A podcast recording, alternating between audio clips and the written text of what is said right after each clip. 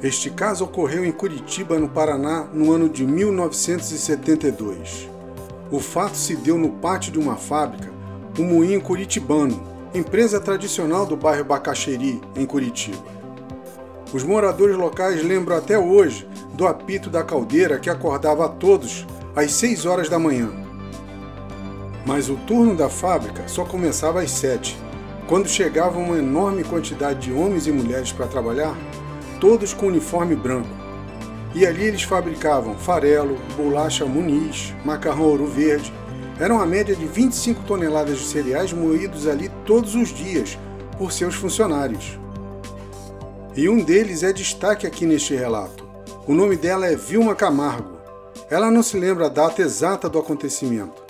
Ela conta que quando era horário do almoço, em torno de meio-dia, todos desceram para o refeitório e quando chegaram no pátio da fábrica, levaram um susto, pois tinha um objeto parado, suspenso no ar, próximo ao pé de pera. Vilma lembra que ficaram parados observando o disco voador que estava acima da árvore, que tinha uns 5 metros de altura. E o disco estava um metro acima dela, ou seja, estava uns 6 metros do solo, bem perto, e todos observando. Vilma conta que o objeto ou disco voador tinha mais ou menos 2 metros de comprimento e possuía a forma ovalada. Tinha um bico na frente virado para baixo. A base dele tinha o formato de um prato e em cima tinha uma cúpula.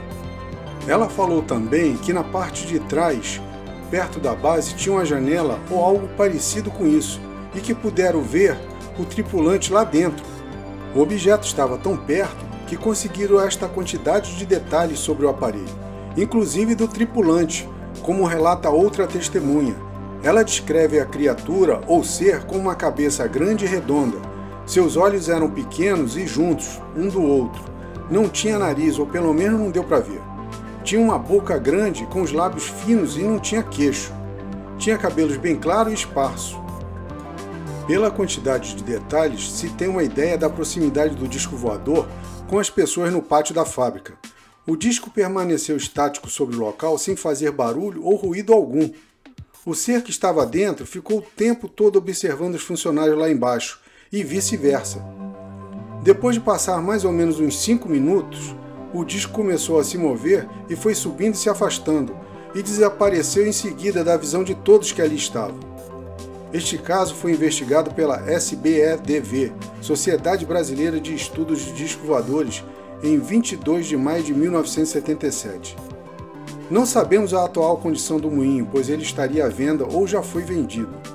E talvez daqui a alguns anos deixe de existir. E com ele vai morrer uma história e ficar uma lenda. Então, gostou? Se gostou do áudio, me siga aqui no Spotify e se inscreva no meu canal do YouTube. O link está na descrição.